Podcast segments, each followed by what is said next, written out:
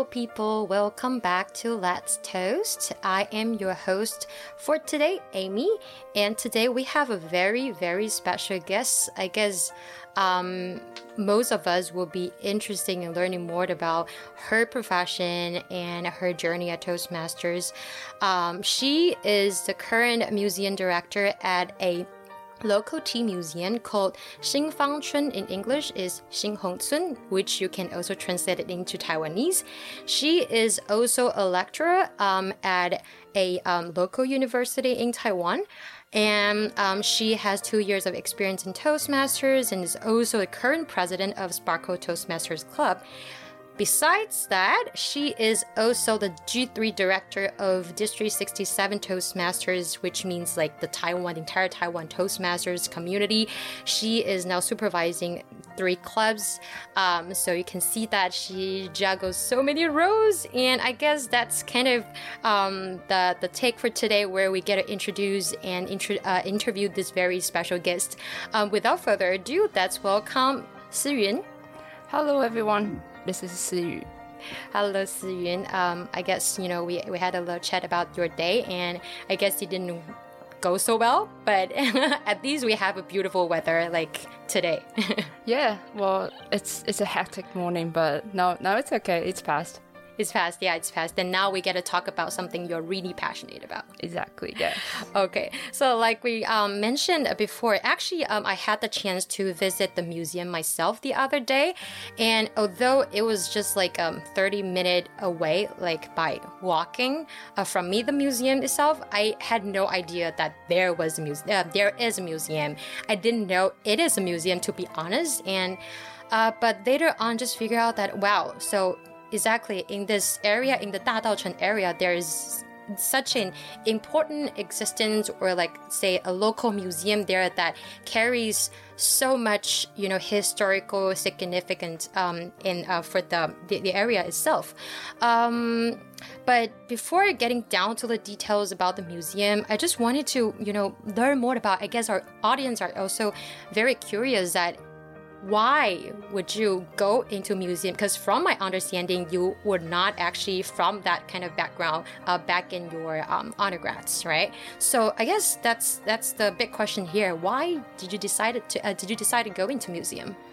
Yeah just like you say when i was doing my undergrad i was actually doing sociology so not exactly very close to museum.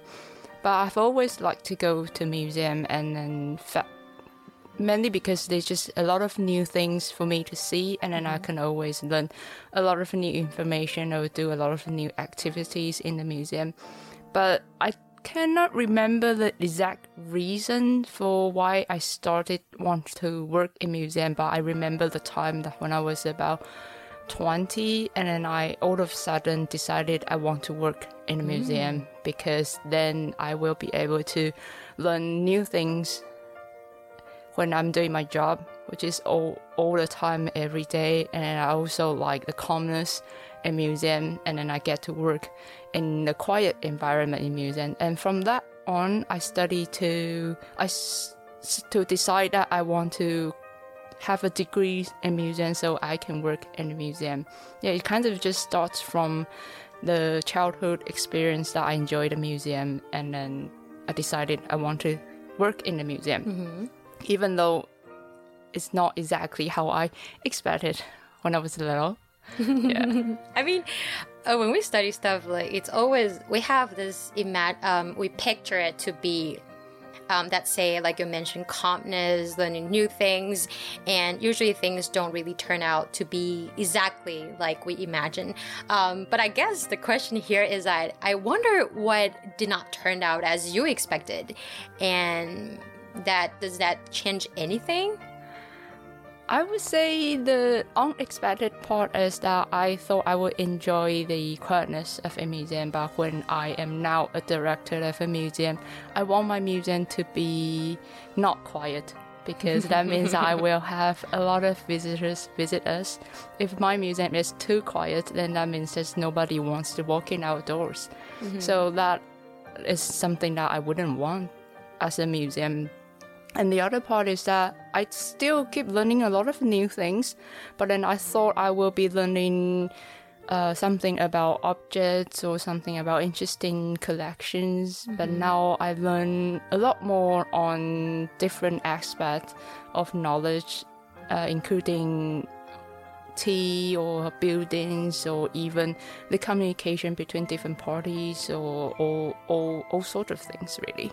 Mm, yeah. Mm. I guess like the the role of the museum director is no longer a um, I only want to focus on one thing. It's like a role that uh, requires you to be able to um, up your multitasking skills, and you have to deal with all kinds of beep stuff but we know exactly what that is. That's work, right? That's adult life. yeah, it happens really. Yeah, and then that's exactly the same when uh, you say I've juggling it with, between many different roles. But for me, it's just exactly what I'm doing as a museum director because I have to face different people and have to do different things at, at once and it kind of just the same skill set but with different titles.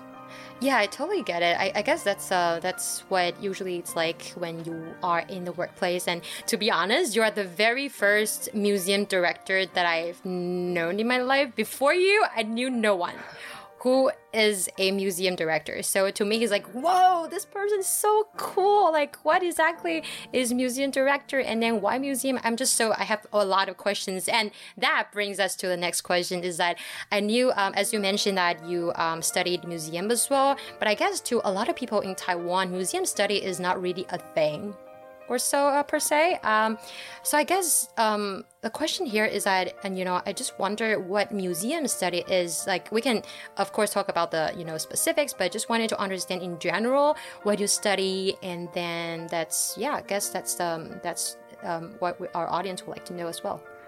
Yeah, uh, museum study has become more popular when compared to when I decided to. Uh, I like to work in a museum, but there's still kind of a minority in mm-hmm. in in a society. Not many people you met would say they work in a museum and museum study teach a lot of stuff there are many different aspects some people were focusing on collections and other people were focusing on narratives or uh, exhibitions my is a little bit different as i say because my background was from sociology so i actually more focus on the role of museum can play for the society and their social impact for us for our daily lives or for, for kids for for elderlies yeah just i think museum has a very special power to bring people together mm-hmm. Mm-hmm. and then to have some that potential to change our world into a better place Oh wow. I mean that's dedication. I can totally feel the passions that you have for museum because when I was a kid, you know we all had this period of time where our teachers would ask us, "Hey, it's time summer vacation. Go to an exhibition. You know, go to the museum." And it kind of um, I don't know. It's like a humanity training. You're training. You will have to know more about our history um, and so on and so forth. You know the collections, but I look at the collection and be like, okay, it's beautiful, but I don't know what that is. Like, uh, but definitely, I agree with you where it actually brings people together is a collective memory of people, and then, like you mentioned, your sociology background actually um, helps you. Um, focus more on humanity, the humanity part, and then uh, the impact that museums can have on um, our education, our society as a whole, and that's really, really meaningful. Yeah. Yeah, I, I just I, I would just very passionate about what I'm doing to be honest. And then I when I we have a lot of school trips like you mentioned when you were doing as a kid. And every time we saw those kids a lot of them are not very interesting in the in the collection or in the exhibition. But that's okay they're just kids. And but we can always find this one or two that who are very interested mm-hmm. who ask questions. And that just very satisfactory for for us Mm-hmm. We want to inspire people like that. Just you don't have to know all of this, and you don't have to get good grades for your for your homework or for your paper. You just have to be interested enough to ask questions. Yeah, uh, yeah, that's really interesting to see from a different perspective because I, I would be the kid, right?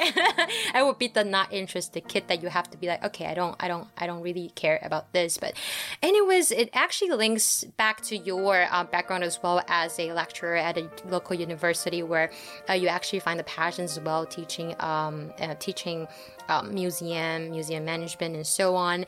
But I guess overall, um, since we've heard a lot about like your titles and everything, I guess one other thing that people might also be wondering at this you know point when we get to know you is that what what's your career tra trajectory like uh, up until now from after you graduated from um, your uh, museum management study um, what was it like the overall um, career so far well at first i I went into museum study because I wanted to work in a museum, but then at the very end of my master's degree, when everyone is writing dissertation, and I found that I actually enjoy writing dissertation. I, know, I know that sounds very weird. That sounds really weird.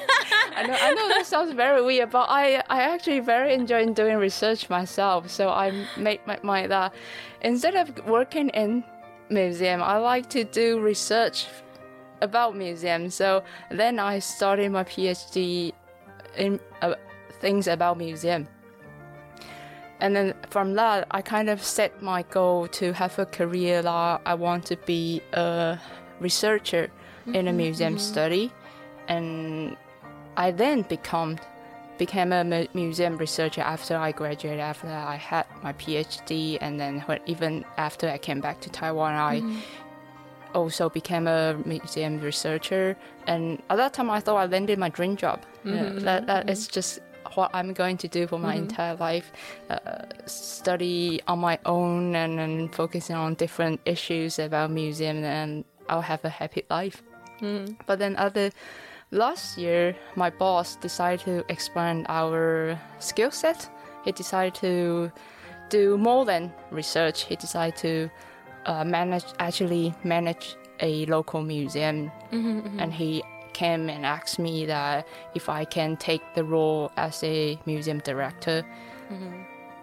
I was I was I was very flattered and also scared at the same time because that's not something I've trained for, and that's not something I have worked before. Mm-hmm, mm-hmm. So it, it was very scary. But then, then I remind my dream of working in a museum that I, it allows me to learn a lot of a lot of new things and bring people together into museum and I I finally gladly say yes to mm-hmm. to the mm-hmm. job yeah I guess that's a really good. Um, uh, it manifests the. Um, um, I think the core that we have today. Um, the core idea, the the key um, the main thing that we are talking about today is how to learn by doing. It. That's a very important thing that um, I, I think a lot of people would have to um, think about how it actually helps us grow and how it helps us find our passions in life. And um, like I mentioned, the museum is Xinfangchun, right? The the tea museum that I mentioned um, is the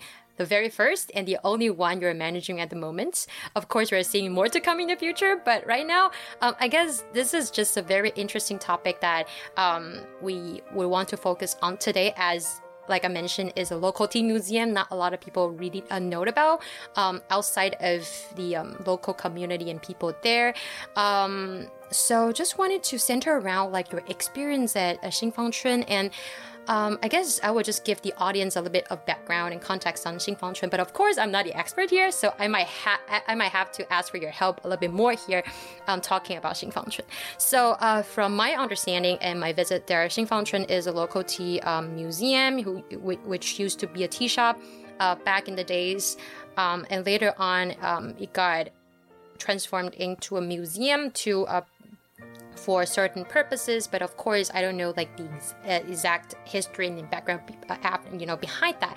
So uh, from here i just wanted to see if you know so you can um, share with us a bit more about why it's the only tea house or like a tea um, shop back in the days that got transformed into a museum and then um, also acquired not acquired but currently managed by the um, um government agency right uh, it's not the only one, but it's the, on, the only one in Dadao area. Yeah, yeah, in yeah. that area. Yes. Yeah. Uh, it is uh, Xinfangchun was a family tea business and also their residential house back into 1934. And because of the industry has declined, and also the building itself were in a very poor status. So the family was actually thinking about should we rebuild the building or should we uh, donate the building mm-hmm, to the mm-hmm, city mm-hmm. government so they can uh, reserve the the building, and then everyone, the next generation would mm-hmm. be able to come into the building and know about the history about the family. Mm-hmm. And because of the historic significance of the building, the family decided to donate it, the building to the city government. So mm-hmm. they gone into the, the process of rebuild the building. And because it's now owned by the government, so it has to serve the public. Mm-hmm, mm-hmm. They open to the public as a museum to show everyone the history of tea, history of the area, mm-hmm. and then history of the of even Taipei City at, at, oh, that, yeah. at that time. Mm-hmm. mm-hmm. Yeah, and uh, and now we run it as a museum. We want people to come in to know more about about tea, about buildings, uh, about about area. Yeah. Oh yeah, that's yeah, for me. Um, is my childhood because I grew up in you know in that kind of neighborhood area. So I, I know the area very well, but it just never came to me that you know we have this here. And I guess um, it's just very interesting to see like a tea shop and tea house turned into a museum. This person, this director must have something. Um, you know, you, you must have some kind of connections with tea, right? Or or is it, you know, just curious, like did you were you someone who's um passionate about tea or was it Well, I, I would say I was very passionate about museum, but tea well, I I'm one of those persons who drinks more coffee than tea, to be honest. and before before taking up the the role in Xinfangchun, my tea experience is just as much as everyone else. Mm-hmm. And then when I was in UK, I drink tea, but that's English black black tea or breakfast mm-hmm. tea. They, mm-hmm. they put they put milk and sugar in tea, so that's very very different from the tea that we are talking about mm-hmm. in Taiwan. And that is one, and therefore the tea knowledge or information about tea history was one of the very first major lessons I have to had when I agreed to the job. Yeah. Mm-hmm. So, did you find it challenging at the moment? Um, you know, like getting into something that you know I only know black tea and green tea. What's the difference? And then now we're talking about Taiwan tea with all sorts of species. Like, oh, I don't know Gaoshan cha. I know like Tie Guanyin, all those kind of and different numbers assigned to mm. Yeah, yeah, that, that that's definitely one one of the big challenges, and about not just about tea, and but also about the, the buildings because it's historical building. I, all of a sudden, I'm kind of expert of in architect. I have to learn different different style of windows, different uh-huh. style uh-huh. of columns, uh-huh. and why they build the, the wall with stone or they build the wall with woods. Like I have to know everything about the building, mm-hmm. and then I also have to learn the history of the area because you cannot talk about Xinfangchun without talking about Dadaocheng. Yeah, exactly. I, I can totally see that because um, the uh, the area itself is pretty um, closely tied together. As I have a couple friends who grew up in the area as well, and then I know like all the families are really close to each other, and they've had like all like two, three, four generations living there in the area. So it's a very, I would say like like a big um, enclosed uh, community. Um, yeah, so I mean, it's just fascinating. Listening to your descriptions of you know, all the you know windows and all the you know art you know you're an expert in architect right uh, architect right now and i guess um, what uh, interesting is that you are so motivated to um, go into all these details, even if you did not have anything, uh, you did not have any idea about tea, about building in the beginning. I mean, what? I guess everyone would be curious about why, you know, what's something that keeps you motivated to go into all these, like everything, you know, from tea, from building to buildings to history to the community? What, what's behind it? What's the motivation? I would say the main motivation is I want to be professional at my job. I want to excel at my job. I really mm. want to be good at it. So I for in order to be good at my job, this is just the things that I have to do, even though I don't have particular interest in in tea or in building before.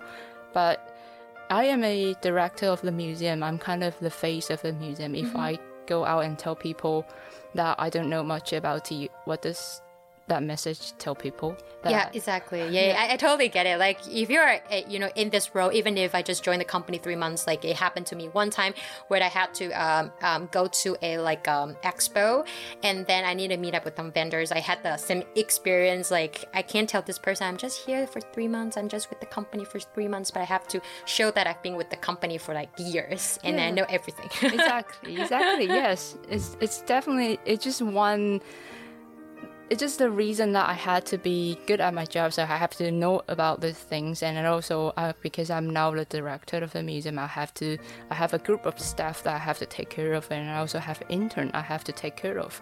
And if I don't know anything about it, I don't. There's, it's just not possible to manage the staff. Yeah, it's not convincing. Yeah, yeah, yeah. So I have to. I guess I just have to lead by example. Yeah, I, I, you know I totally understand that. But from my experience visiting the um, um the museum and you're our tour guide, like you know you guided through the um, um the building itself and then the history behind it, I can actually sense that you have um, you know there there there were sparks when you talked about the museum. So i guess at this point uh, as you get into the tea the history and everything you kind of also grow interest in this you know all these different aspects of the museums right? Yeah definitely. I i really i, I like dive into all those history and all those details about tea and buildings even re- regard I'm a director or not. I'm just I'm I guess I'm just a curious person that I like mm-hmm. to learn about new things and then that just echo back to the reason why I need I like to work in a museum. Mm-hmm. I like to learn about a lot of new things and then so I can have a lot of stories that can tell people and help me to connect with the, with with others. Mm-hmm. That's yeah. why we're here today. Like we have someone to share with us uh, um, a bit more about Tea Museum and maybe we can get into because we are in um, like a recording studio right now and then we can maybe get into like the machine later later on and see if you can become an expert in it. Just joking. All right. Um, I guess uh, besides tea, um, I think as you um, as you mentioned, there are a lot of challenging stuff as well. A lot of um, you know, tasks, logistics, um, people management, and a lot of aspects that you have to take care of as a museum director. And from here, um, I wonder if you have you've ever come across any challenges um, and anything you know you find particularly challenging like the most difficult part of your job at the moment is there anything else you know you would like to share with us? I would say communication. Communication mm-hmm. is definitely the most difficult part of it because i have to communicate with people that's out of our museum. Either we work together for an exhibition or for different activities or even with the city government and also communication within ourselves. I have to communicate with my staff, with interns, with with people that come into our museum, with vis- visitors, and that requires a lot of effort and time and energy for me. Because as I, as you know, I was a researcher before. Yeah. I only have to care about my performance, but mm-hmm. now my staff performance is my performance. Mm-hmm. So how do I coordinate with everyone, staff, partners, governments, everyone, to send a message that we are a good museum? Mm-hmm. That that is very challenging for me. Even after a years in this is role, is still very challenging every day. Yeah.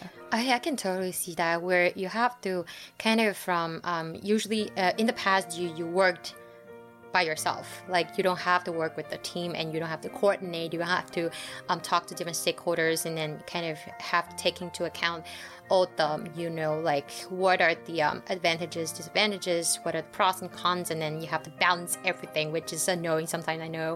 Um, I, I guess this is very challenging as you are from a researcher background because I know for you, you don't have to care so much about it. You only have to deal with stuff like collections, museums, numbers, and all that instead of people who are um, said the most difficult um, um, management, I would say. Like for a lot of people, I, I, guess people agree with that. Uh, I guess from there, um, comes to a question where, um, as you are also part of the Toastmasters community, and when you talk about communication, was this the reason why you decided to go into Toastmasters and then um, to up your or to polish your um, communication skills? I joined Toastmasters when I was still a researcher. So at that time, I know because I know I'm I need to teach in the university, and I joined master for a simple reason that I want to be a better lecturer mm-hmm. to teach better at my classes. But then when I shift into the role of museum director, I, it's not about teaching. It's about interpersonal communication mm-hmm. and team, team communication, and that is the reason I start getting more involved in Toastmaster, like being club president or being area director, because it allows me to work with many different people, and even some of them I barely know. But mm-hmm. uh, how do I com- convey my message? Uh, how do I convey my my beliefs to them, mm-hmm. and that oh, that definitely helps me to perform better as a museum director. Mm-hmm, mm-hmm, mm-hmm. So for communications, it's very interesting to say. I totally agree with you that uh, communication skills can be trained, and then especially in Toastmasters, you get to talk to different people. You get to step out of your comfort zones to know different people, talk to them, and coordinate. But as Toastmasters um, is a that's a nonprofit organization and also a community where people come here out of um, their interest preference, we don't have any, you know, conflict of interest. And I guess that's the difference. The, the, there's a distance from Toastmasters and your job as a museum director, where you have to take into account um, conflict of interest as well. So, um, did it the the Toastmasters experience um, resolve that as well, or it helped you become better in terms of you know talking to different stakeholders and make sure that everyone's happy? I would probably say actually Toastmaster is more difficult in my oh, job. really? Because when we work with certain partners, or even when I work with with my staff, people want something out of uh -huh. it. Uh -huh. My staff they want to be paid. Yeah. and my partner they want because the reputation of Xinfangchun mm -hmm. it can add some value to, to their to their resume. Uh -huh. People want something out of us mm. when working with us. But Toastmaster, we don't get paid yeah. doing Toastmaster. Yeah.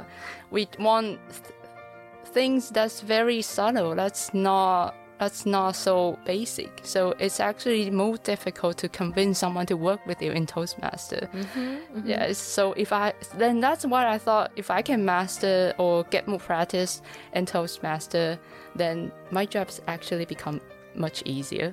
That makes a lot of sense. I didn't, you know, think of that. Oh, wow. yeah, people want something, you know, people want something when you're talking about like a business um, set, uh, when you're in a business setting, people, um, every single stakeholder, they, they want something, but in Toastmasters, no one wants anything. So it's very hard. Yeah, you're, you're right. It's yeah. very hard to coordinate with people. I guess that's why um, you also um, take the um, president role, right? Yeah, because that just helped me to identify the actual needs from everyone. The, the, it allows me to practice to the communication that help me to find out what is this person really wants. Mm -hmm. If mm-hmm.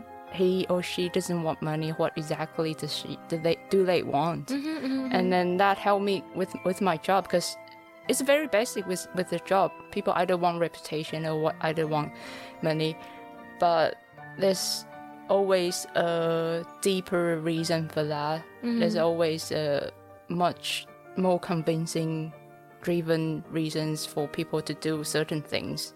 Yeah, this is very important um, skill, I would say, and um, that's something that also circling back to our topic today, where we can actually see from your Toastmasters journey as well how you manifest the idea of learning by doing. When you want to get a certain skills, when you want to be trained up, or you want to be better at something, you go for it, right? That's the that's the idea of learning by doing. And I guess many of us, um, actually, our audience as well, struggle to find what we are truly passionate about. Like not everyone's like you. I'm passionate about museum, so I go into museum. Um, I guess. everyone is like everyone is very always very keen on exploring what's there what's what's you know what's there. And then um, we have this dream to to um, be able to live off our passion instead of just working a job that i don't really like. And i guess a lot of people will want to ask as you know uh, as someone like you what would be your suggestion to um, for those who are looking to discover their zest for life? Um, you know how can i find the true passions? Like ding 20 years old i know what exactly i'm doing and stuff like that. Whoa. I, i'm not sure if, if i'm qualified to answer this question but if i had to find an answer for it i would say be a yes person as much as you can, mm-hmm. really, to open to the new opportunities, for open to new lessons, and be willing to try different things, even that's scary, even that's not something we've never done before. And along the way, to allow new people to w- walk into our lives because they always bring new ideas, bring new perspectives even though not all of them is going to be good or positive, mm-hmm. but that's just the trade off we have to have. Mm-hmm, mm-hmm. Yeah. I totally agree with that. And and to be honest, after you talk about this, like how we are, um, how it would help being a yes person, I guess for every single person who's listening to the podcast right now, you are already a yes person because you are listening to something that you might not be familiar with. You don't know tea, you don't know museum, you are curious about what museum director is, and that basically brings you to the uh, process of learning by doing and congratulations you've stepped out of your comfort zone. Like the even if it's just the very first step. And from there i guess if you're interested in you know um, getting more into tea and then it might be something that you will have passions later on in your life. Maybe you can visit Xinfangchun. It's you know very accessible because it's mm, in Taipei City, and then we have our museum director here. You can always go in there and let her know, hey, I, I listened to the podcast and I'm here to visit. Um, I guess for Xinfangchun, I actually don't know about like the opening hours and so on. So uh, maybe we can have Shih-Yu share a bit more about Xinfangchun and when it would be the best time to visit. Yeah, uh, Xin Xinfangchun is located in Dadaocheng area. You can go there from uh, Shuanglian MRT station or Da Daqiaotou MRT station, and we open from Wednesday to Sunday. We mm-hmm. closed on Monday and Tuesday, and opening hour is from 10 a.m. to 6 p.m. Every day at 2:30 p.m. we will have guided tour and on the weekend, we also have 11 a.m. that we offer extra guided tour. Yeah, and then for Toastmasters, if you want to go to Xinfangchun, mm-hmm. contact me. I can, I can. If you want to organize an outing to Xinfangchun, I can be your guide. Oh, now we have you know something. You know, you have this idea in mind, you have someone who can plan this for you, and she, um, you will be very happy to help you out. And um, highly, highly recommended the guided tour to get you um, into tea, the history of tea, the history of Dadaocheng is very, very interesting. And uh, for me as well, I found it really inspiring as well when we have, you know, uh, we learn something new and then we just learn by doing. And now I when I go to like a tea shop, I, I, I look at different teas. That's that, that's progress. well, that, that's we call it a success for us, really. That's yeah. a success for you. Yeah, yeah, yeah. So yeah, now now we have someone who's you know um, who can be a good. I, I don't know, like yeah. For me, it's hell of experience. I, I like that. I really like that. So highly highly recommended. And also for Sparkle Toastmasters, this is the president of the club, and it's a very special club that focus on art, all sorts of art forms. So if you are passionate about art or you are not sure or you have kind of hunch that you may have interest, passion for arts, feel free to visit Sparkle Toast- Toastmasters as well um, we will have the information um, out on our Facebook pages and so on. Um, or you can just Google Sparkle Toastmasters Club and you can find um, the um, um, the club. How do you say that? I totally like my my, my went blank. you can find our club on the top, on the face Facebook page. Yeah. And then Okay. I am also the one who managed the Facebook Ah, page. So so now you know how to get in touch with Yeah. Just go to the Sparkle Toastmasters Club Facebook page and then you can get her. And it's really nice talking to Shih-Yu today. And I believe there's still a lot for us to learn. Um, not everything can be covered in like a 30, 40 minute uh, podcast episode. And from here, I really appreciate um, that you um, take uh, took time um, out of your busy schedule to join us today. And it's very, very, very honored to have you here. Thank you, Shih-Yu. thank you for having me, having me and hope to see all of you in Xinfangchun. Me too. I'll see you guys next time. Bye bye.